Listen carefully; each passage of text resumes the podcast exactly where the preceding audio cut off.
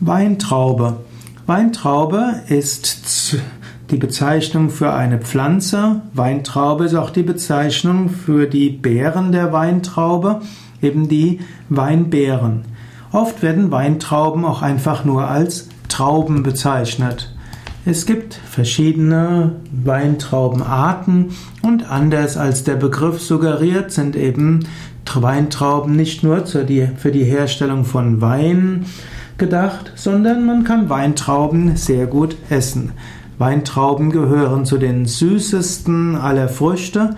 Traubensaft hat auch mit die höchste Kalorienzahl von allen natürlichen Säften.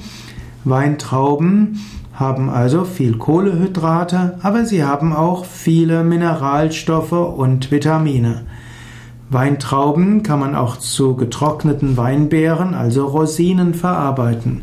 Weintrauben wäre die einfachste Weise, den Appetit auf Süßes natürlich zu befriedigen.